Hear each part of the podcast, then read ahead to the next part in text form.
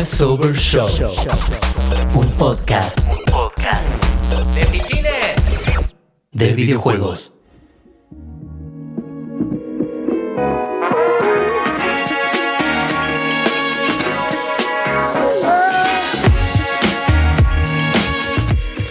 Hola, hola, hola, gente, ¿cómo están? Bienvenidos a un nuevo programa de Presover Show, el séptimo ya de la segunda temporada y el tercero de 2020. Eh, espero que estén muy bien del otro lado. Y bueno, vamos a ir arrancando rapidito porque hoy tenemos un invitado con el que vamos a hablar un montón.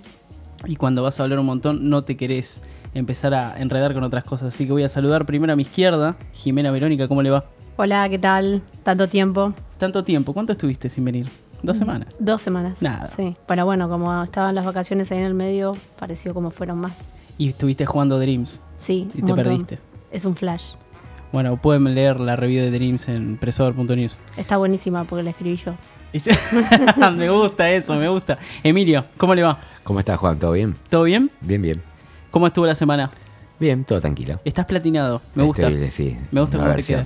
Bien. regreso. Bien. Bueno, antes, antes de empezar la entrevista y antes de, de- de presentar al invitado que tenemos hoy, eh, quería agradecer a, a eSports eh, que esta semana no- nos estuvo mimando un poquito a principio de la semana. El lunes nos llevaron a, la cancha, estoy hablando en plural, pero en realidad me llevaron a la cancha independiente eh, junto a otros colegas latinoamericanos para nada, eh, llevarnos a ver Independiente Arsenal como previa de la presentación de la Libertadores que, va a llegar a FIFA 20 gratis el 3 de marzo. Nada, esto fue parte tipo de, bueno, vamos a pasear un rato a la prensa que viene de afuera, vinieron de Colombia, de Chile, de Brasil, gente de periodismo de videojuegos y periodismo deportivo también, eso estuvo interesante. Así que nada, agradecerles a ellos. Y el martes estuvimos en, en la presentación oficial de la Libertadores que se hizo acá en Argentina. Eh, estuvieron Cabenagui y Bataglia y allá hicimos una nota linda en presover.news ahí en la web que la pueden leer. Eh, y una de las novedades es que se presentó la cancha de Racing también. Además de la Libertadores va a estar la cancha de Racing en FIFA. Eh, así que va a estar bueno el 3 de marzo. Y el 2 de marzo va a haber otra novedad que no se puede decir hasta ese día. Así que nada, agradecerle a, a Laura eh, de, de IE y a, a toda la gente que... ¿Siguen teniendo la Liga de Campeones? Sí, sí. O sea, en este momento FIFA tiene los dos torneos más importantes De de, clubes del mundo. Sí, increíble. Eso deja por el... complica mucho la vida. Y es complicado porque además, además, eh, con, con la inclusión de la Libertadores... ¿Sin Boca y River la No, Libertadores? eso te iba a decir, eh, porque me estaba olvidando de eso. Eh, le- con la inclusión de la Copa Libertadores, de alguna manera encontraron el vacío legal y al comprar los derechos de Conmebol, tienen dentro de la Libertadores a River y Boca oficializados. Mira. Mm, O sea, si vos jugás por fuera de No Libertadores, no están. O sea, está Buenos Aires y Núñez. Ahora entras a la Libertadores y tenés a River y a Boca. mm. Así que nada, se sumaron setenta y pico de equipos entre Sudamericana y Libertadores, un montón. Impresionante. Así que nada, agradecerles a ellos que nos invitaron y nos trataron hermosa bien, hermosamente bien. Y ahora sí, ahora sí, eh, presentar a Lucas Wall. Señor, eh, ¿cómo le va? Hola, ¿qué tal? ¿Cómo están? Eh, hoy, hoy tenés, para el que después lo vean en YouTube, estás en plano vos solo. Sí, ya veo. Hubieron eh, temitas técnicos y dijimos, bueno, hay que priorizar al invitado. Así que vas a estar ahí, ojo Bueno. con lo que haces, no te metas en la nariz. Y bueno, vamos. Intentamos. Vamos a ver qué sale. Bueno, Lucas Wall. eh, ¿Por qué trajimos a Lucas Wall? Primero, mañana sale eh, la beta abierta de Quantum League, que es, para mí, por lo menos para mí, el, el juego del año argentino. eh, y, y tal vez de, de hace muchos años. Y bueno, ¿usted qué, qué- qué lugar ocupa en Quantum League? En Nimble Giant. Claro, bueno, estudio. por eso. O sea, em, Quantum League es, es uno de los proyectos que nosotros hacemos. Es nuestro propio proyecto. Em, es como nuestro pequeño hijito. ujú. Lo que yo hago dentro de Nimble Shine es dirigir las eh, operaciones de la empresa, o sea, eh, organizar a los equipos, ver cómo la producción avanza, eh, ver qué procesos hacemos para que los juegos salgan en tiempo y forma. Ujú. Esto igual hace poco, yo hasta hace poco tiempo era el director de tecnología, que era un rol un poco diferente, pero somos igual los mismos, así que Solo Claro, cambian los Organizamos un poquito in- internamente. ¿Y por qué se organizaron así? ¿Por qué la reorganización? La reorganización. No, bueno, uno, uno de los em, uno de los chicos que estaba hace bastante tiempo em, decidió seguir otro camino, entonces hubo que hacer una pequeña reorganización interna. Bien. Bueno, ¿qué es Quantum League? Para la gente que no lo conoce. Difícil. ¿Qué es Quantum League? A ver, Quantum League es un first person shooter con una mecánica de viajes en el tiempo. Es 2 versus 2. Los jugadores compiten en una arena donde tienen que llegar al centro para em, escorear puntos. Pero cada vez que juegan una ronda, el tiempo vuelve atrás y ellos vuelven a jugar con un clon de sí mismos. O sea que tienen que generar una estrategia no solo espacial, sino temporal con ellos mismos. Y aparte memorizar lo que pasó en la primera vuelta. Claro, digamos. eso, eh, claro, e- exactamente. O sea, em, juegan tres veces. La partida arranca. ¿De cuánto es la partida? ¿Cuánto tiempo? La partida puede tener em, ciclos infinitos, pero el, el- lo que llamamos el loop dura 10 segundos. Hay, hay diferentes mapas y diferentes mapas tienen diferentes longitudes porque depende de, de cómo están organizadas las diferentes cosas. Pero básicamente, arranco, juego. Uno contra uno, elijo mi arma, empiezo a disparar hacia todos lados tratando de llegar al centro o posicionándome en, en- un lugar estratégico dentro del mapa en el que estoy. Esa es la estrategia espacial. Cuando los 10 segundos terminan, el tiempo vuelve atrás y arranco otra vez. Ahora hay un clon de mí haciendo lo mismo que yo hice antes. Y yo juego con eh, una segunda persona, digamos. Ok, ¿yo, yo me puedo cruzar con mis balas? Vos te podés cruzar y vos podés matarte a, a- a vos mismo. Y esa es una estrategia válida, de hecho. Hay- Ok. hay- hay- ahora, si quieren, les cuento algunas de las cosas locas que pasan con esto. Bien. Pasan 10 segundos y el tiempo vuelve atrás otra vez. Y ahora juego con una tercera versión de mí. O sea que hay dos versiones de lo que yo hice las últimas dos veces. Ujú. Juego otros 10 segundos. Si en ese momento en el que el tiempo finaliza yo estoy parado en el centro, gano, gano un punto. Si no, arranca otro ciclo que juego una vez, dos veces, tres veces. Y, y así. ¿Esto qué hace? Por ejemplo, em, si, en la primera, en el, si en el primer loop a mí mi enemigo me mata, yo en el segundo loop puedo matar al enemigo que me mató a mí antes de que me mate para entonces yo seguir vivo Ajá. con el primer clon. Ok. Eso es como Ah, ok. ¿sí? O sea, se van generando diferentes paradojas temporales que yo tengo, tengo que tener en cuenta cuando eh, estoy planteando mi estrategia no solo espacial, sino temporal. Hay que, hay que ver mucho Volver al Futuro antes de Hay jugarlo. que ver, sí. Yo, Ah. mientras estábamos haciendo el juego, silbaba la canción de, de- de Volver al Futuro muchas veces. Es una de las eh, referencias. De hecho, una de las... em, cuando hicimos el proto, eh, la, la primera clase que hice que manejaba el tiempo se llamaba el eh, capacitor de flujo. Muy bien. Ajá. que es lo el que- condensador de flujo. Ah. Que es lo que permite que existan viajes en el tiempo, ¿no? Qué bien. Em, y así. O sea, ok. Ah, Vos decís que. eh, A ver, ya imagino que lo recontra testearon esto. ¿La gente lo entiende de, de entrada? no. de- alguna gente sí y otra gente no. Lo que, lo que sí vimos es que en promedio, si lo jugás tres veces, empezás a entender cómo funcionan. O sea, pasa esto. Yo te lo explico, vos lo entendés o pensás que lo, Que lo habías entendiste. entendido. Claro. Jugás una vez, jugás dos veces, jugás tres veces, es ¡Ah! Claro. Entendí. Y ahí es cuando empezás a no solo entender la mecánica de base del juego, sino entender cómo plantear las estrategias que tenés que formular para poder vencer a tu oponente. Igual te digo algo, yo no lo entendía cuando lo escuché mencionar varias veces por Andrés, porque vi muchas entrevistas que le hicieron a él. Chikowski. Sí, exactamente. Muy carismático. Y terminé dándome cuenta bien de qué se trataba cuando vi el tráiler. El tráiler es súper claro. Te lo deja clarísimo. Súper sí. claro. Y también es un, debe haber sido un quilombo hacer ese trailer. Sí, bastante. Sí. Sí, bastante. Pero bueno, vale la pena. Pero todo es un quilombo en este juego. A ver, a mí lo que se me viene enseguida es decir, bueno, ok, las ideas en algún momento pueden surgir de alguien, pero después la terminan armando entre todos. Sí, pero claro. ¿quién, ¿quién fue el que trajo la idea? Porque alguien, al- algún demonio insoportable la debe haber hecho. Sí. Este juego sale de un, de un brainstorming que hicimos hace como tres años. El que, el que tiene la idea original o el que, o el que la destila en un concepto para llevar adelante en un proto es Balta. Eh, Baltasar Auger, no sé si lo, si lo hablaste No, alguna vez. Bueno, no, es uno de no. nuestros lead game designers. Entonces Balta venía con una idea de antes de cómo eh, existiría alguna forma de hacer un XCOM en real time. XCOM, Claro. co- ¿conocen XCOM? XCOM es un Sí. juego donde vos jugás una vez, jugás dos veces y juega el otro y hay, y hay, Sí. y hay turnos. Bueno, ¿qué pasaría si vos querés plantear XCOM en first person y en real time? Entonces eh, es algo como parecido a eso. Es como Los programadores juego- estarían contentísimos, ¿o no? Sí, bueno, pero igual está súper bueno. así que es, es, es un.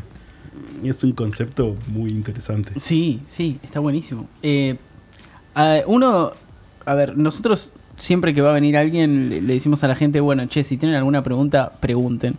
Eh, y es interesante lo que, lo que preguntó acá Nico eh, Crescenti, Sí. Crescenzi, que dice, ¿cómo manejan los bugs teniendo que manipular el tiempo? Bueno, sí. Hay bugs específicos que tienen que ver con la mecánica temporal. Yo. eh, em, no sé qué tan técnica quieren que se- la Eh, conversación tra- se vuelva. Vos, vos eh, empezá, empezá y si nosotros vemos que no estamos entendiendo nada, Claro, te si te ponemos una cara así, De que no entonces, entiendes nada, yo, bueno, ok, está bien. El que tiene la voz del pueblo en general es Emilio, así te va, y te va a decir, che, che, Entonces yo le miro la cara Claro. a Emilio a ver qué cara pone. a ver si, a ver si. A ver si puedo explicar como una cosa súper básica. Nosotros el juego lo estamos haciendo en Unreal Engine. Sí, Unreal Engine o cualquier framework em, corre de a frames. sí. O sea, uno escribe la lógica y después hay un frame que cada X tiempo renderea el mundo y el juego va avanzando, no, no, no linealmente, pero en, en estos intervalos regulares de tiempo. Sí. Cuando yo necesito grabar lo que mi clon hizo, yo voy eh, grabando en cada frame la posición actual y las acciones que mi clon está haciendo. Como, no sé si, si usaron, por ejemplo, Flash o algo así, que es como es un timeline, es, es- es- son keyframes dentro de un- una línea temporal. Ahora, cuando el tiempo vuelve atrás y el tiempo avanza otra vez, los frames no caen en el mismo lugar a donde estaban antes porque no hay un, un frame rate fijo, no hay eh, un- como un bloqueo en cada Claro. step de frame que pasa. Entonces, lo que yo grabé antes ya no va a caer en el mismo lugar a donde cayó antes. De hecho, va a caer en lugares que nunca pasan. O sea, si yo tenía un frame en un segundo, en dos segundos, tres segundos, cuatro, ahora cuando el tiempo corre otra vez, por ahí cae en 0.8, 1.2, 2.2. Y, ok. Bueno. Y ya, ¿cómo Yo, hacemos? si las cosas que son espaciales, las cosas que se pueden interpolar linealmente, interpolar linealmente, yo puedo entender a dónde ponerlas antes o a dónde las puedo poner de- después. Pero hay cosas como un disparo que yo no puedo interpolarlas en el tiempo. Si el disparo ocurrió en un segundo y salió hacia ese lado, y yo, si yo ahora estoy en el, en el segundo 1.2, el disparo no puede salir del mismo lugar donde estaba antes. Ok. No sé si me sigue. O sea, vos calculás dónde debería estar Yo en el tengo momento. que calcular a dónde Uh, debería estar en el momento ese para entonces iniciarlo en el lugar correcto. Pero incluso así, O sea, ¿eso se puede automatizar? sí, grabamos todo y, De hecho, y tratamos de ajustar. Sí. Sí. No solo eso, sino que el motor de física Sí. no es, no es em, determinista, no corre igual cada vez. Entonces cuando yo corro otra vez hay cosas que pasan diferentes. Entonces pasan dos cosas. Una que tenemos que intentar hacer que todo sea perfecto las veces que van cayendo en cada de estos puntos nuevos de la línea temporal. Y otra es que tenemos que simular algunas cosas para intentar hacer que pasen igual que antes. Porque lo que no puede pasar es que si yo no cambié nada, no pasen las mismas cosas. Claro. Exacto. Uf. Ahí. Qué laburo. Ahí. Y eso es. Y eso, además, en red, en internet, con latencia y con servidores.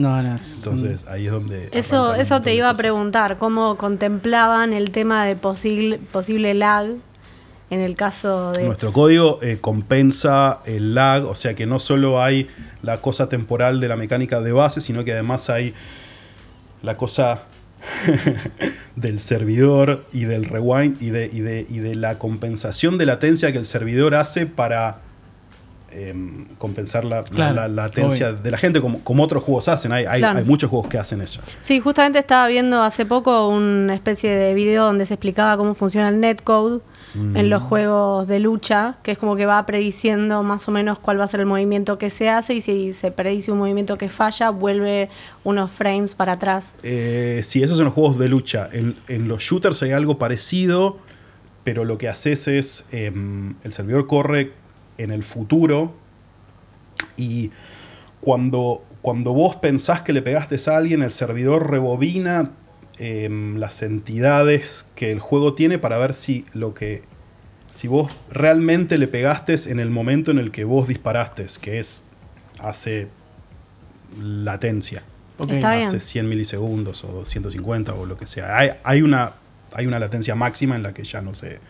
Entonces estás grabando. entonces, esto es aparte de lo de la mecánica temporal. Esto Sí. es de shooter base. Estás grabando las cosas que pasaban antes para poder volver a ese momento y poder validar que vos le disparaste a, la- a lo que estabas realmente viendo. A ver, ahora, yo soy una persona que dije, bueno, hay un podcast de videojuegos, entro, no sé nada de desarrollo. Sí. Y escucho esto y escucho que lo están haciendo en Argentina. Contame un poco sobre Nimble Giant, o sea, cuántos son en el estudio y cuántos del estudio están trabajando en el juego. Bueno. Em, a ver. Por- em, vos- porque vos me contás todo esto y para mí es un montón de gente. Sí, son bastantes. Nosotros, eh, a ver, nosotros en total en la empresa somos por ahí 90 personas más o menos. O sea, somos casi 100 personas. No todos están haciendo esto. Es un poco difícil saber cuánta gente lo hace porque hay un montón de gente de arte que hace también otras cosas. Entonces hay cosas como compartidas. Sí. Entonces es como que la empresa está dividida en dos partes. Una parte que es el departamento de arte, que es que genera arte, que genera arte para este juego y para otros proyectos que nosotros estamos haciendo. Y em, los equipos de desarrollo, eh, que en el caso de Quantum League son más o menos 8 o 9 personas, por ahí 10 personas. Ok. Ponele 10 personas, Ponele 10 más personas, gente de arte. Más gente de arte, sí. O sea, no es tanta. No es tanta gente, pero hace 3 años que lo estamos haciendo. Claro, es una bocha. Y el equipo fue también cambiando. O sea, no siempre fue el mismo. Cuando, cuando arrancamos el primer proto, éramos dos. Claro. Además de- debe ser la, la empresa que hace más grande de videojuegos acá en Argentina, o sea, debe ser los que más o menos... Y yo- O uno eh, de los, A él, digamos, él le está hace en el top carita, pero sí, sí, son los más grandes de acá. Y bueno, entonces ¿Cuánto es hace que están? importante. A ver, porque ahora cambiaron el nombre. Sí. Hace poco. Originalmente era eh, NG de Estudios, Sí. que existe hace 20 años ya, más o menos. Y cambiaron el nombre hace cuánto? ¿Seis meses más o Sí, menos? seis meses más o menos. No tanto. Cambiaron el nombre ¿por qué? Porque era difícil Sí. decir NGD ¿En serio? afuera. Sí, era una- fue un tema eso. O sea, el tema fone el, El te- el es, tema de es un tema pronunciación en inglés. fonético en inglés. Wow. Eso fue una de las razones principales. La otra es que eh, eh, la historia de por qué SNGD no es muy buena. Ah. Es muy mala. No se Nadie puede la contar. quiere contar nunca. Ah, o sea, no se puede contar. No, es demasiado mala. o sea, se- era una joda y quedó. Pero eso Sí. significa que Algo Nimble así, Giant es mejor. Básicamente. Era, un, era, era como un nombre temporal que después quedó. Claro. Era- eran siglas de algo temporal que después quedó para siempre. Ok, claro. O sea, no tuvo nada que ver. eh, No. Porque, eh, Entonces la- vino alguien y dijo, acá hay diferentes temas, hay un tema, o sea, no, no solo por el tema fonético. Claro. Pero ese era, era un tema, porque es difícil. Si vos, si no te entienden lo que estás di- diciendo y, y no se lo acuerdan, después es difícil que te busquen. Pero también hay un tema de rebranding em, y para transmitir por ahí algo más em, como lo que nosotros queremos ser, que es Claro. como, como, como un gigante, pero no tanto y, Sí. y así. Ok. Y el, el rebranding también es porque, em, bueno, empezamos a hacer em, publishing Sí, con, con Hellbound. con Hellbound, sí. Eh, o sea, Entonces eh, eso es parte de esto para el que no lo sabe, Hellbound es un juego argentino, un shooter en primera persona, tipo Doom. eh, O sea, por lo menos lo homenajea bastante. Y ustedes básicamente le van a hacer de publisher a ese juego. Sí, correcto. Estamos bien, perfecto. Eh, los de Hellbound son los que hicieron en su momento Doorways. Doorway, sí. Perfecto. Cybot. un, un gran juego de, de terror argentino. Está Sí, sí, sí. bárbaro de verdad. Eh, a ver. Van a salir en consolas también. En consolas también, sí. Más hacia fin de año. Eh, ok. Eh, tampoco es muy normal que los juegos argentinos salgan en consolas. Ahora es un poquito más normal que antes porque ahora hay más acceso a publishers más, más chicos, o sea, lo- los que le- te publican el juego básicamente. Pero contame un poco de eso, ¿cómo es el tema de, de desarrollar para Switch, para Play 4, para Sí. One? Play 4, Switch y Xbox. Espectacular. Eh, ¿Las consolas eh, nuevas o las actuales? No se puede. No, no sabemos, no puedo decir nada de eso. Ok. Eh, Stadia también, por ahí. ¿Posta? Sí, puede ser, no sé, tampoco puedo decir mucho de eso. Si Creo llega a fin de año. haber dicho nada. Llega a fin de año Stadia. Sí. Eh, sí, es. O sea, eh, creo que igual hoy cualquier juego para PC que sale para PC más o menos mediano también sale para las diferentes con- consolas. Más cuando lo haces con algo que te permite. Claro, con Unreal. Sí, Sí. Unreal Engine te- no es que te lo hace instantáneo, pero te facilita bastante El port. claro. el port hacia las eh, consolas. Em, nada, y yo ya, ya antes hice juegos para consolas. Hice un, un juego para Game Boy Advance, hice tres juegos para PlayStation Portable, un juego para PlayStation 3. ¿Cuáles, ¿Cuáles son? ¿Cuáles son? Estaría bueno el, saber. de, el de Game Boy Advance fue con Sabaraza, que se llamaba Mazes of Fate. Ok. Los de PlayStation Portable eh, Play, eran, fueron con eh, QB9. Ujú. Play English, eh, Mystery Team y. Y nunca me acuerdo dónde el otro. Qué hijo de- No, es que son demasiados juegos. Claro, a Eh, ver, Sabaraza, eh, estudio que ya no existe No más, hace cuánto, más o menos, seis, siete años más o menos, ocho. No sé, yo, Bueno, yo estuve ahí hace 20 años, así Ah, que. una no- bocha. Sí, Eh, QB9, fuiste uno de los fundadores también. sí, también. Ok, QB9 desapareció también hace poco. Hace poco, sí. eh, hace poco. que son los que hicieron Mundo Gaturro, para el que no Mundo lo. Gaturro, sí, correcto. Eh, Es, ese fue, creo que, el proyecto más, más grande que hice. Porque Sí. ahí hubo un montón de gente. Chicos, pero mucho. pero mucho, una mucho, bocha. una y bocha. duró un montón de Un tiempo. montonazo. Co- Como ocho años fueron. Sí, o más. Muchísimo. Espectacular. Eh, a mí me gustaría, no sé vos qué decís, Emilio, pero eh, Jime, de que saber también un poco de, de- de su historia. Porque vos decís, ok, estás, están haciendo Quantum League, espectacular, bárbaro, un juego gigante. Sí, mirás el reloj como diciendo, tenés tiempo para que te cuente la historia, ok. Pero el que está del otro lado también debe pensar, ok, ¿cómo se llega a esto? ¿Cómo empezaste? ¿Cómo, arrancaste? ¿Cuánto hace que estás? Porque yo sé que sos uno de los, de, de los pioneros de la industria nacional. Yo, te cuesta. Pará, ¿cómo esto, pero- empezaste? Y yo quiero que en el medio, cuando cuente cómo empezó, Sí. si puede, que tire alguna anécdota, a mí me encantan las anécdotas, que sea una anécdota de algo que te haya pasado, que cuando vos empezaste no te imaginaste que ibas a vivir como de- en el momento en que te dice casa los videojuegos, que no sé, cuando lo estabas viviendo dijiste, nunca me imaginé que me iba a pasar esto. Es que creo que no me imaginaba nada, así que no sé qué es lo que pasa. No importa, contame Yo, una eh, que sea la primera que, que dijiste eso. El primer clic que le Claro, hizo de estoy, dijo, estoy, "Wow, estoy viviendo el estoy acá". sueño. Yo empecé a escribir código cuando tenía 8 años más o menos. Ponele 84, 85, Ok, ¿cuántos años tenés ahora? 43. Eh, se mantiene bien. Se mantiene muy bien. Bien. Em, pero la, el, el primer... em, ¿En qué escribías código, perdón? Aprendí en Basic, con la Commodore VIC 20. Ahí está. Basic, Basic, después C, después C++, Pascal, Ruby, Python, PHP, todo. Vos comprabas revistas que traían mini cursos de Basic. revistas. Mi viejo me enseñó Basic con un libro que se llamaba Basic para niños. Dos libros, Basic para niños, Basic avanzado para niños. Que estaba Arturo, que te enseñaba a escribir juegos en Basic. Qué gran bien. padre. Pero ¿por qué tu papá te enseñaba? ¿En qué trabajaba tu papá? Mi papá era ingeniero químico, no sabe casi nada sobre computación, nada. Pero cuando él me compra la primera computadora, dice, saber usar la computadora es saber programar por alguna razón. Entonces compra estos dos libros de Basic para niños. Que habrá el pensamiento de esa época, no era entrabas a Facebook. Adelantado. Sí, no, no, no había nada. No, Yo mal. casi no tenía juegos ahí. Era, tenía creo que cuatro juegos en cartuchos que No te dejaban jugar, atrás. digamos. No, sí, es que, es que, es que no había, no, no tenía nada. Bueno, ya jugaste media hora, ahora a trabajar. No, empecé a tener muchos más juegos cuando, me, cuando compramos la Commodore 64 con el dataset, que en el cassette venían 148 juegos.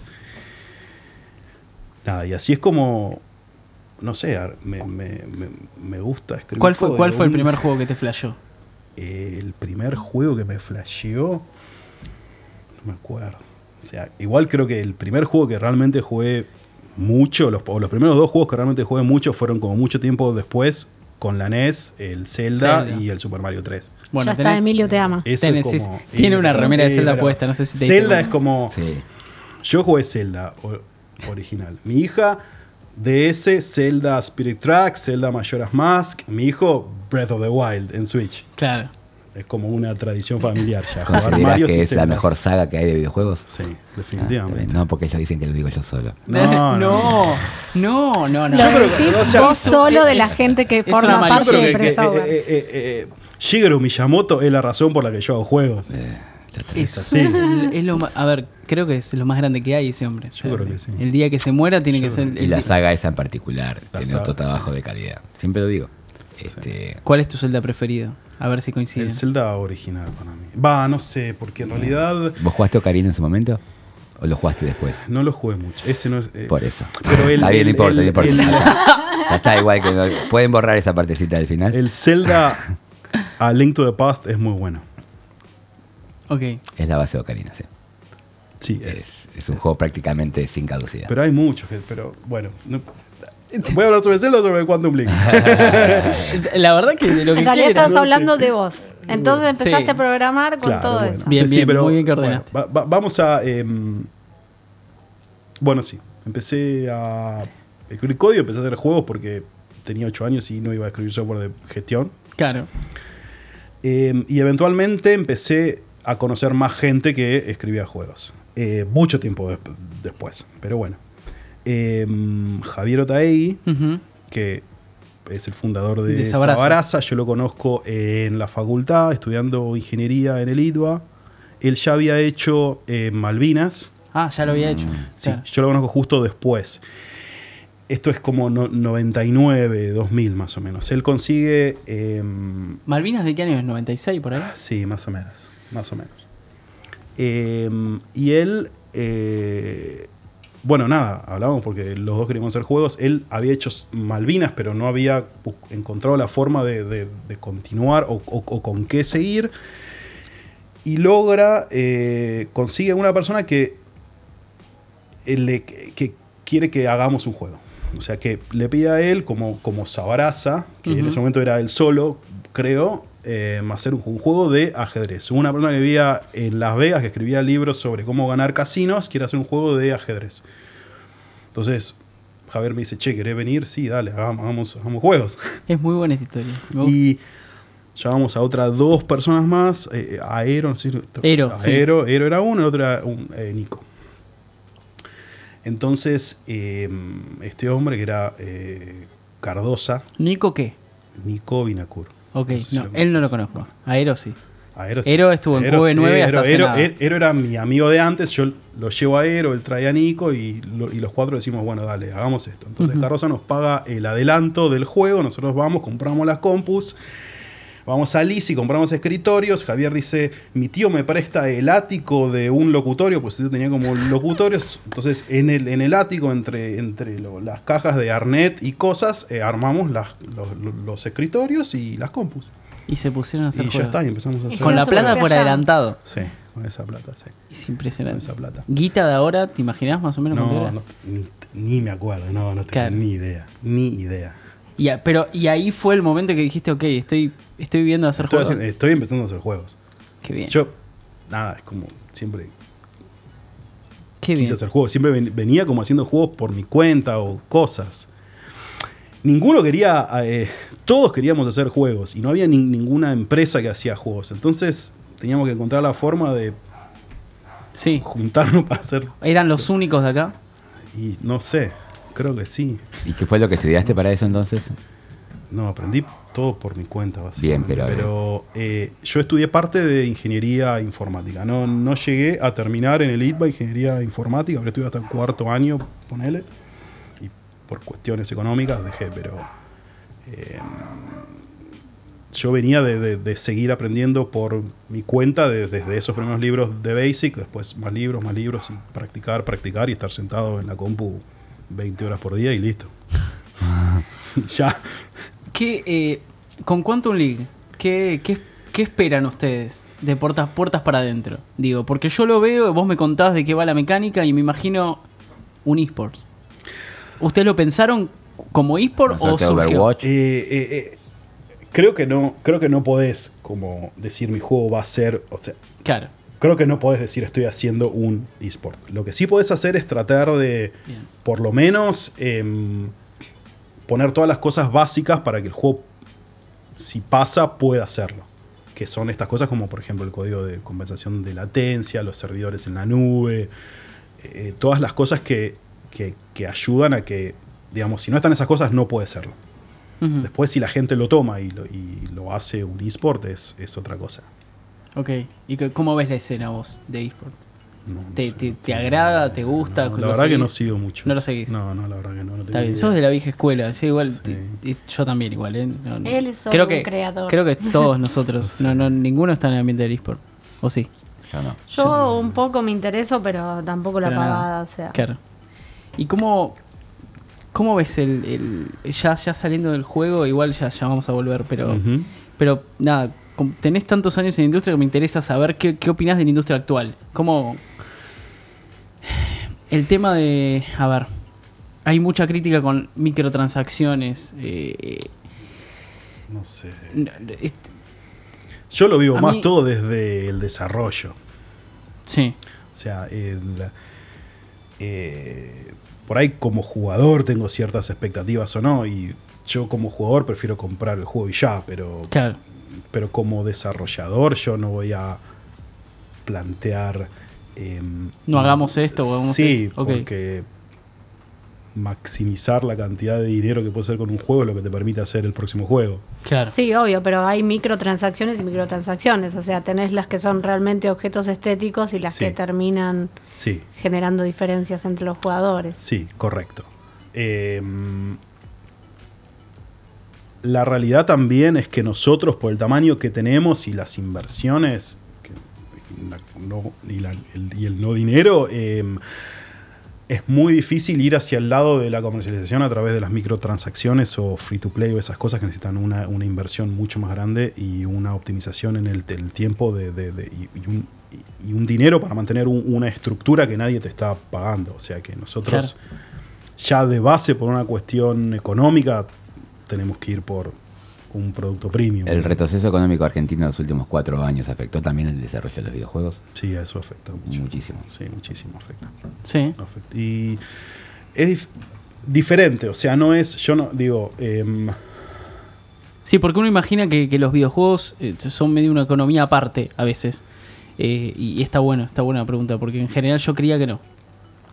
y más o menos. Ok. Depende que eh, lo- por ahí como, como una industria que exporta está- se ve como más afectada por cualquier em, cosa que afecte a las exportaciones y con el dólar puntualmente, porque em, nosotros los suelos tenemos que seguir aumentándolos igual, porque la gente tiene que seguir por, por- Sí. pagando cosas. Entonces, cuando se dificulta traer dólares o, o poder como venderlos a un precio razonable o cosas así, es como cuando empieza como a haber un Claro. desbalance, porque nosotros afuera no podemos cobrar más. Quantum Como League va a salir en formato físico también en el caso de las No sé si va a salir en formato físico. No creo. Sería un doble A. Sí, sería, sería un doble A. Creo, creo que sí. Creo que por la inversión y por el, por cómo se ve. Está de todas formas muy bien, porque tengo entendido que no hay ningún- ninguna versión de nada en, en la época del PlayStation 3, ¿no? O sea que sería la primera generación que empieza a ver. Más allá de lo que vos me digas en Game Boy Advance y, y las participaciones que has tenido. Juegos argentinos, por ejemplo, yo tengo el golazo en Switch. Sí. ¿Lo conoces? Sí. Está bueno. Sí. sí. Lo bueno. recomiendo, siempre está bueno. Sí. Entonces, que no había eh, tanta participación, tanta presencia. Yo a esto me refiero a lo que voy. Juegos como Golazo, que tiene una clara tendencia de argentinizar. Viste que hay muchos juegos eh, pequeños o a veces hechos en flash, cosas así, pero el día de mañana obviamente que va a requerir de otro tipo de inversión y de otro tipo de apoyo por un capital probablemente argentino, pero para poder ver históricos personajes argentinos en videojuegos argentinos hechos por argentinos. Más allá de, de- de- de la, de la realización, después siempre se busca algo que sea vendible o que sea representativo a nivel mundial. Por ejemplo, un Quantum League no puede estar protagonizado por gauchos, tiene que estar protagonizado por personajes que sean de la línea, supongo, de la línea de lo que pueda haber Overwatch, que es uno de los éxitos, o propio Fortnite. Yo digo con esto, no es mi expectativa de alguna vez tener el God of War de Patrusú. Pero bueno, si lo pueden hacer, Está, está buena la pregunta porque es un poco lo, lo que la discusión que trajo a la mesa el tema de lo que pasó en Polonia con el Witcher. Entonces, la pregunta que te quiero hacer yo con respecto a lo que dice Emilio es eh, si se te pasa por la cabeza cómo puede ser, puede llegar a hacerse eso posible, si a veces se te ocurren acaban de presentar el, el Eternauta en Netflix. Exacto. Es el gran momento Sí, sí, para que ustedes ventajeen Sí, y hagan el juego del. Eternauta. Iba, iba a citar eso, justamente. y bueno, todo arrancó por ahí. Sí, lo vimos todos. eh. Sí. Todos la quieren Eh, hacer. No sé. O sea, la, la verdad es que no, es que es difícil. Y además, Sí, ya sé. no, no es tampoco. eh, eh, Porque Argentina no es mercado. sí. Pero, eso, pero ese no es el punto. O sea, Ok. Witcher es, es- es un producto que al final se hace Es internacional. cierto. Claro. Entonces, el tema no es si, si el mercado está o no, sino lo que, si lo que vos haces atrae a otras culturas o no. Claro. Que es, es lo que. Es lo que la- es. em, es un discurso que todos los que vienen de, de afuera eh, te dicen. No sé si te lo dicen porque es como una cosa enlatada que, que te dicen, pero te dicen, ¿cómo vos vas a. em, ¿Cómo vas a expresar tu cultura en tus juegos? Yo no soy diseñador de juegos, así que no tengo ni idea, pero supongo que debería haber una forma.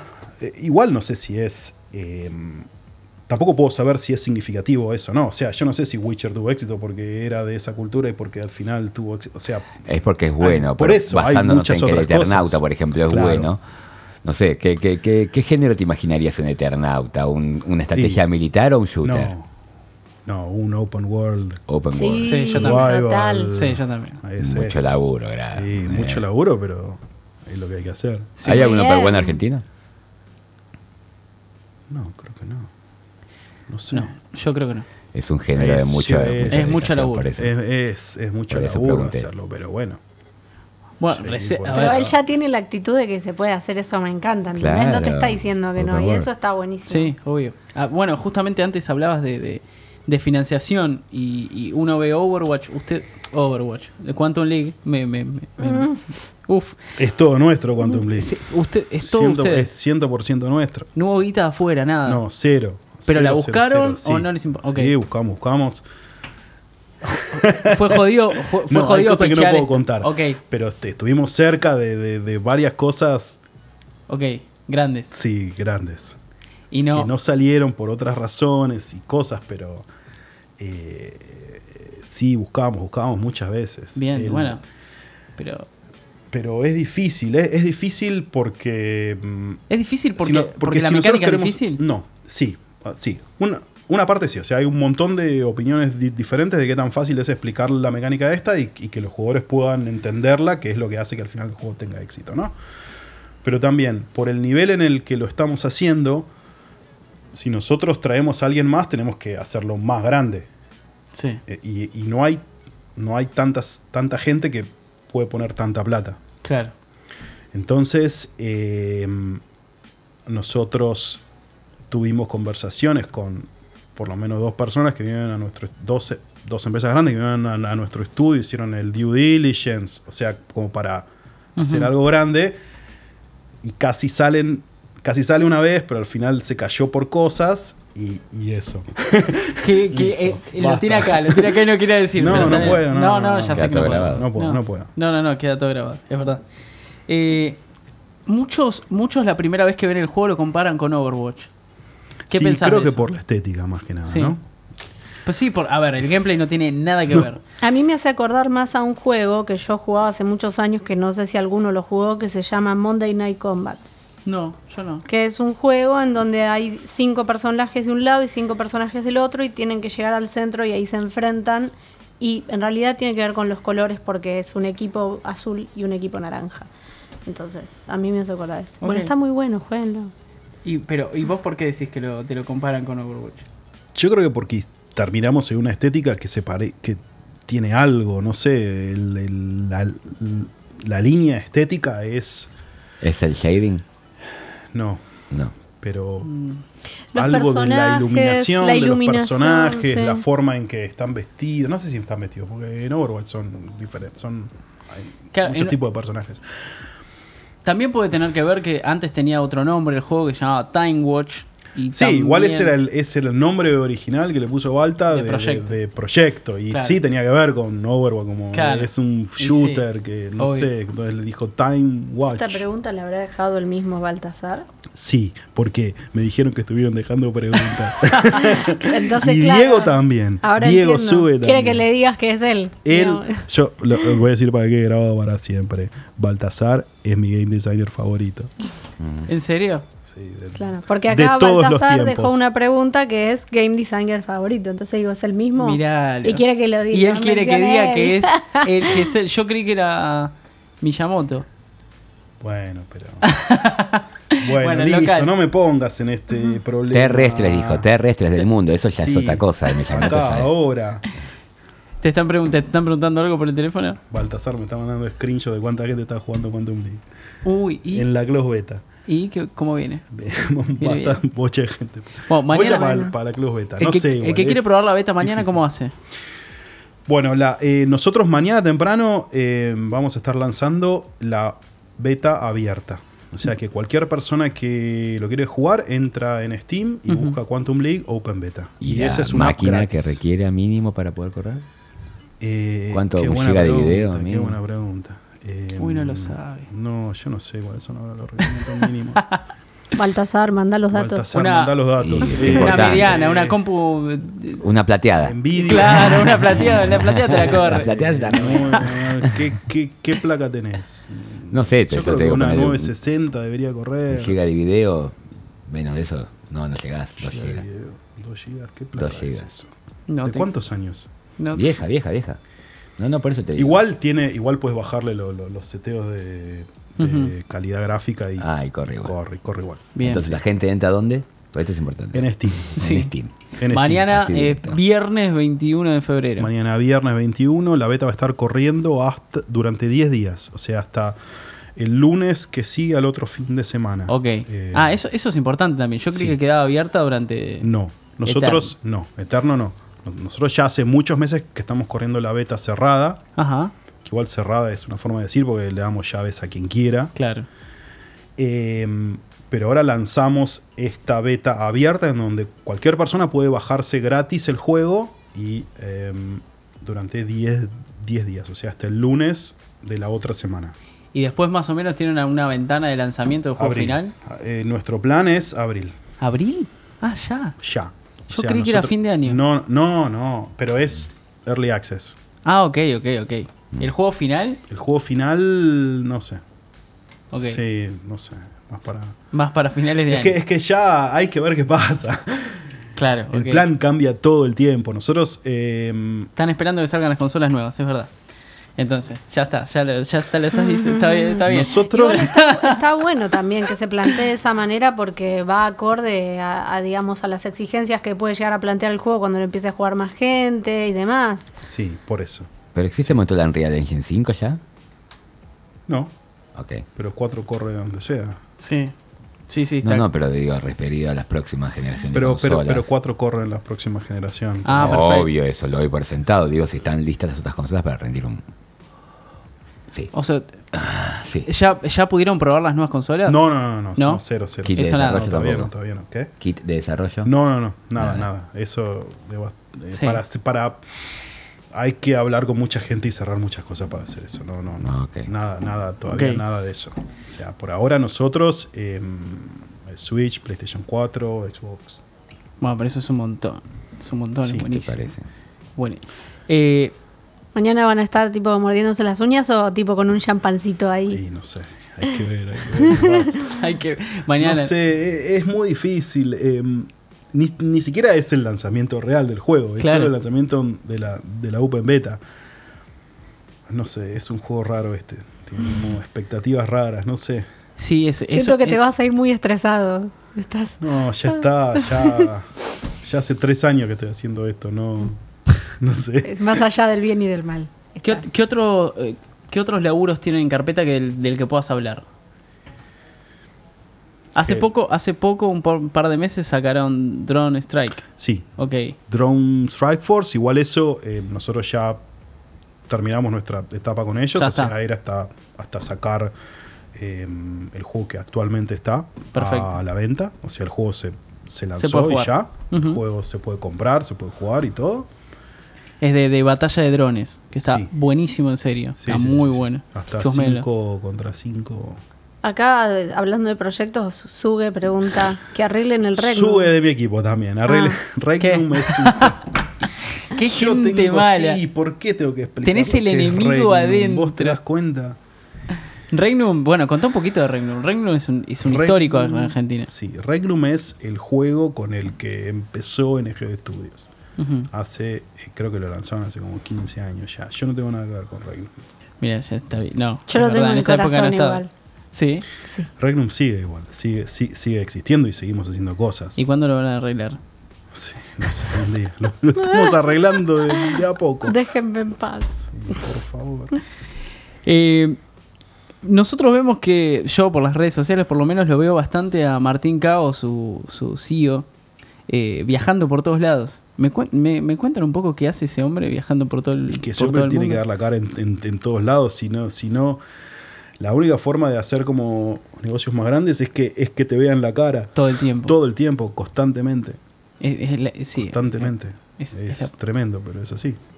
y, y- Hay que pagarle a una persona para que viaje para todo que el tiempo qué y- bien, y, dé qué la cara todo el tiempo. El, el año pasado cuántos viajes hizo? No sé, qué sé yo. ¿Lo ven en algún momento en la oficina? Poco.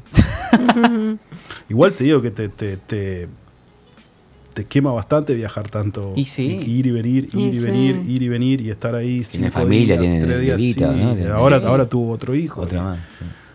Que, que Te ya va que, quemando el que cerebro lo vio 10 lentamente. minutos y ya se Yo fue. te lo regalo todo el tiempo, la ropa dentro de, Nah. de una Sí. valija. Y además no es que vas de, de vacas a. Claro, no, vas a a, laburar cosas. encima. Hay que ver si le compra la revista de programación también. Es verdad. Claro. Capaz arrepiente, te dicen. no. Vos, vos sabés que hace, hace un, un par de semanas eh, arrancamos el, el año haciéndole una nota a Alejandro Iparraguirre eh, sobre las jams.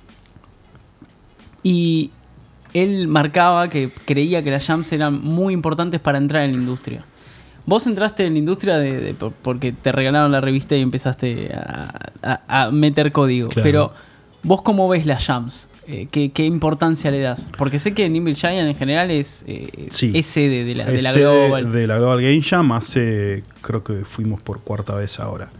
Eh, sí, yo creo que es, es, es importante. Digo, no, no, no es la única forma de, de- de entrar en la industria, pero es una forma eh, fácil de empezar a entender qué significa hacer un juego. O por lo menos en una cierta parte, porque no es lo mismo hacer una jam que hacer un juego, pero no, eh, empezás a conocer más gente, empezás a, a- a entender qué es sentarte y trabajar con otra gente que, que no hace lo que haces vos para todos juntos poder cerrar algo. Y eso es importante. Eso ya es un montón. Eso es un montón. Bien. ¿Y vos has estado presente cuando se hicieron la, las Sí, jams sí, en- sí, sí, sí. ¿Sí? En esta última no, pero en las otras sí. Bien. ¿Y cómo, cómo lo ves? De afuera, ¿cómo lo viste de afuera? No sé. Estar ahí, Está- cuidando, eh, cuidando niños. Este- No, está bueno porque eh, porque hablas con, con mucha gente que por ahí no, no, no, no sabe bien o no tuvo ningún contacto o tuvo pocos contactos y puedes explicarles cosas o, o te hacen preguntas, puedes está bueno. hablar sobre muchas cosas. Está bueno. Vos dij- antes dijiste que tenés hijos. ¿Cuántos tenés? Dos, dos hijos. ¿Grandes? ¿De qué edad? Mi hija tiene 16, mi hijo tiene 11. ¿Y cómo es cuando, cuando te juntabas con padres en una reunión de padres y contabas tu profesión? Es una buena en el día, pregunta. pará, en Porque el, yo en el último eh, día de. mm, ¿Qué fue? Eh, día de no sé qué fue, día del trabajo o algo así. Me llama la directora del colegio de mi hijo y me dice: ¿Puedes venir? Porque estamos buscando padres que eh, tienen profesiones di- distintas. Algo divertido que... Entonces yo fui y había un padre piloto, había un padre bueno. bioquímico, una madre que no sé qué hacían. Entonces, bueno, fulanito, eh, él es eh, piloto, vino todo vestido, no sé quién. Ah, vestido piloto. Lucas, el hijo de Facu, que hace videojuegos. Hicieron, wow. Wow. Qué lindo. Muy bueno. Y después empiezan como. es ¿Vos hiciste Fortnite?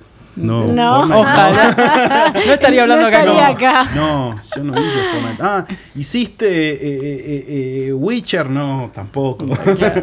¿Hiciste GTA? No, No. tampoco. Y en ese momento también te dicen, entonces, Se ¿qué iba hiciste? ¿Qué hiciste escuela. entonces? Claro.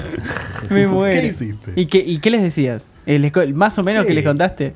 Y, ah, eh, les dije que hice un mundo aturro, pero por ahí sus hermanos más grandes jugaban ellos, ya no. Claro. Eh, ay, así. Porque. Este es gross igual ya. O sea, conocido a, a Argentina, mi hija Sí. Quería jugar en el mundo de la turro ese, que bueno. Mucha gente, muchos. Pasa que me hacía acordar a Nick entonces, pero bueno, está. pero la verdad. Porque a, a veces eh, pienso eh, cómo los desarrolladores deben encarar ese, ese momento en el que le dicen, bueno, ¿cómo imagina la gente que no tiene ni idea que se hace, cómo se hacen videojuegos? ¿Cómo, cómo crees que se. cómo te plantean qué tienen ellos en la cabeza, en el imaginario de cómo se hace un videojuego y cómo los bajás vos a la realidad? Sí, la gente no tiene idea. Igual hoy creo que tienen más idea que antes. Ok. Eh, una vez alguien me dice, pero yo pensé que los videojuegos se hacían en la internet. Solos. ¿Cómo? bueno, bueno. Buenísimo. Eh, creo que la gente entiende un poco más porque eh, hoy hay más profesiones digitales, entonces Claro. cuando empiezas a decir, bueno, sí, es alguien que hace como esto y alguien que hace como esto otro, y si lo juntas a todos, por ahí hacen un juego. O algo así. Y- Si no, es, sí, haces dibujitos y los dibujitos se mueven por la pantalla y listo. Claro, y ya está. Algo así. Y nadie piensa nada, nada. No. No, y bueno. Eh, ¿Cómo.? Que, Viste que en general hay, hay un, hay un pensamiento de que el desarrollador no juega tanto, porque no tiene tanto tiempo. Imagino que estás mucho tiempo en la oficina. Bastante. Ok, ¿y qué jugás? Y el último juego que estuve jugando bastante fue Dead Cells. Ajá. Muy bueno. Y ahora el Scorchbringer que salió hace poco, que es como Ah, Celeste meets Dead Cells, está buenísimo. ¿Sí? Genial. genial. ¿Jugás todo independiente? Entonces, algo y algo. En casa, por ahí, lo último que jugué fue, bueno, jugué God of War y Spider-Man. Ok, Em, tenés Play 4. Sí. Sí. Play 4, tengo- tenemos Play 4, tenemos Switch, tenemos DS, Todo. tenemos 3DS. Bien. Eh, todos tienen su propia cosa. Envidio a los hijos de este señor. sí, pero es, hay Y- que y- hacerlo, eh, pero por favor, si no serían. Este, claro. Casa de Herrero, cuchillo de palo. ¿Qué más jugué? No, y eso, no sé. Bien, igual Spy- no tengo tanto tiempo tampoco, porque No, entré claro. en casa con No, los chicos y en la OFI. Al mediodía juego, juego un rato, siempre. ¿Cómo, cómo manejas el tema del, del tiempo? Del, del tiempo. Del tiempo en el sentido de que yo me estoy dando cuenta. Vuelve para atrás voy- 10 segundos, sale su otro Ah, clon. Sí. muy bien, muy bien, estuviste muy bien. Eh, yo veo que me voy poniendo grande y cada vez tengo menos tiempo para jugar. Eh, ella antes se quejaba que con Dreams hubiese estado buenísimo que existiera cuando Y nosotros sí. éramos chicos para Y ponernos sí. a hacer juegos en Dreams. ¿Cómo, ¿Cómo manejas eso vos? Porque imagino que también haces videojuegos, tenés que jugar. Sí, sí, pero es diferente. O sea, sí, cuando estás haciendo eh, videojuegos hay un momento en el que tenés que jugar diferentes videojuegos, pero por ahí no son los que vos querés jugar. Claro. No me toca tanto a mí, pero sí veo otros que nada, están en la oficina y su trabajo y tienen que jugar juegos. Qué lindo. Sí, pero por ahí no son los juegos que querés jugar. ¿Qué tuvieron que jugar para hacer Quantum League? Además de ver Uh, Volver al Futuro. Además de ver Volver al Futuro y varias otras películas de, de volver- de viajes en el tiempo. Em, creo que lo que. Creo que una de las bases de Quantum que, que hace a la parte de shooter es que tenemos varias personas que juegan mucho, mucho, mucho Counter-Strike. Mucho Counter-Strike. Ahí va. Entonces están como obsesionados por todo lo que es shooting y, y- y las armas y cómo disparan y si se sienten bien, si se sienten mal, si, y todas esas cosas. Eso es importantísimo. Sí. Sí, sí, sí. sí, sí. Hace, hace, hace poco me enteré que para entrar en eSports y hacer jugar, eh, entrar como game designer o lo que sea en FIFA, te tenía que gustar el fútbol. Así que me parece que está buenísimo que para hacer un shooter tengas que, sí, jugar. Es que Shooter es uno de, de los, de los tres pilares de diseño sobre el que basamos Quantum League. O sea, tiene que ser un buen shooter. Tiene que, la experiencia de shooting tiene que ser buena. Después tenemos otro que es eh, todas las mecánicas que tenemos tienen que tener un giro temporal. Y la otra es que tiene que ser divertido de verse. O sea, tenés que poder verlo, entenderlo y te tiene que poder gustar verlo. Y porque esa es otra clave actualmente. Se mira mucho más de lo que se juega, por lo menos en los chicos. Sí, tal cual. ¿Eso lo ves en tu hijo? Sí, mi hijo ve un montón de cosas. ¿Ve más de lo que Ve juega? más de lo- Tiene periodos.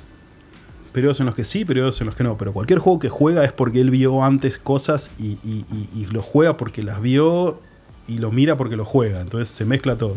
¿Y, y crees que con él o con, con tu hija te pasa lo que le pasa al que es hincha de un club y le quiere meter una saga? ¿Te pasa con Zelda? Sí, porque yo les, les, les encargué Zelda y Mario y nos sentamos en la mesa y yo les digo cuáles cuáles son las tres partes de la Trifuerza y ellos saben cuáles son. Bien. O sea, no es. si no lo comen. Si no, Yo a mi hija le hago lo mismo.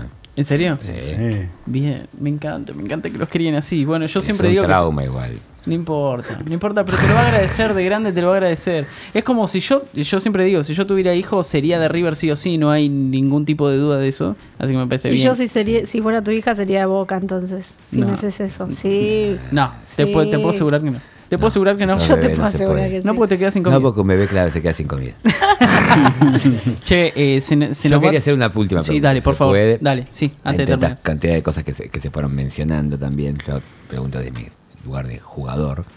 Eh, me llama la atención conocer la opinión de un profesional del videojuego eh, que destacó tanto como uno de los juegos que más lo marcó al Mario 3. O sea, un pequeño párrafo de por qué Mario 3, después de casi 30 años, sigue siendo el Mario 3. ¿Por qué me gustó? ¿Por qué sigue siendo el, O sea, ¿por qué todavía se discute si no es el mejor juego de plataformas en Es 2D que- de todos que- los que- tiempos? y pasaron se- 25 años. Sí, es que la, la- ¿Qué fue lo que puso el Mario 3 que cambió se- tanto respecto del 1? el control, creo. El control. sí, es como eh, Miyamoto lo llama Tegotae, que es como la sensación que uno tiene de manejar a un personaje a través de un control. Supongo que en japonés es mucho más corto, pero Claro. no, es eso, es, es como la, la- el tiempo que dedicaron al, al pulido de cómo se siente manejar el personaje con el control, al punto que uno siente que uno tiene un control absoluto del personaje y puede hacer cosas que... Y puede elegir hacer cosas diferentes con el mismo control y con milisegundos de tocar un botón u otro. Sí, Como correr, saltar y correr más rápido durante un tiempo, después saltar y después volar y después caer. Es, es, es eso. Sí, es una característica de Nintendo. Sí. sí. Ju- ¿Jugaron Rayman? Los Sí, últimos Origins jugué- y Sí, Legends Origins jugué y Legends, sí. El Legends, ¿sabes lo que pasó, no? de Wii U, iba a ser para Wii U solamente. Entonces, decilo vos. Decilo vos. No, no lo ves. Decilo vos. Es un, es un gran juego. ¿Querés que te diga yo? Dale. Y la- el que le salió mejor fue cuando estaban haciendo la exclusividad con Nintendo. O sea, que ahí le mandan 4 o 5 japoneses que le tienen que hacer caso. Y después le sacan la exclusividad y dijo, oh casualidad, pasó lo mismo con Resident Evil 4, Eternal Darkness. Es uno de esos casos. O sea, hay muchísima diferencia entre Rayman Origins y Rayman Legends. O casualidad, Es verdad, tenés lo razón. hacen en sociedad. Lo peor es que tenés razón. Bueno, eh, ¿cómo te sentiste? ¿Te, te tratamos bien? Sí, perfecto. Buenísimo. Muchas gracias. La cara Muchas que gracias te a puso todos. fue ¿qué, qué ¿Cómo, cómo te sentiste cuando, cuando qué, qué? Bueno, eh, nada, Lucas, millones de gracias por venirte. No, por favor, Ojalá ustedes. que mañana la rompa la beta y que cuando salga el juego eh, vuelvas eh, para que nos tomemos Sí, algo. seguro. Quantum Link disponible entonces.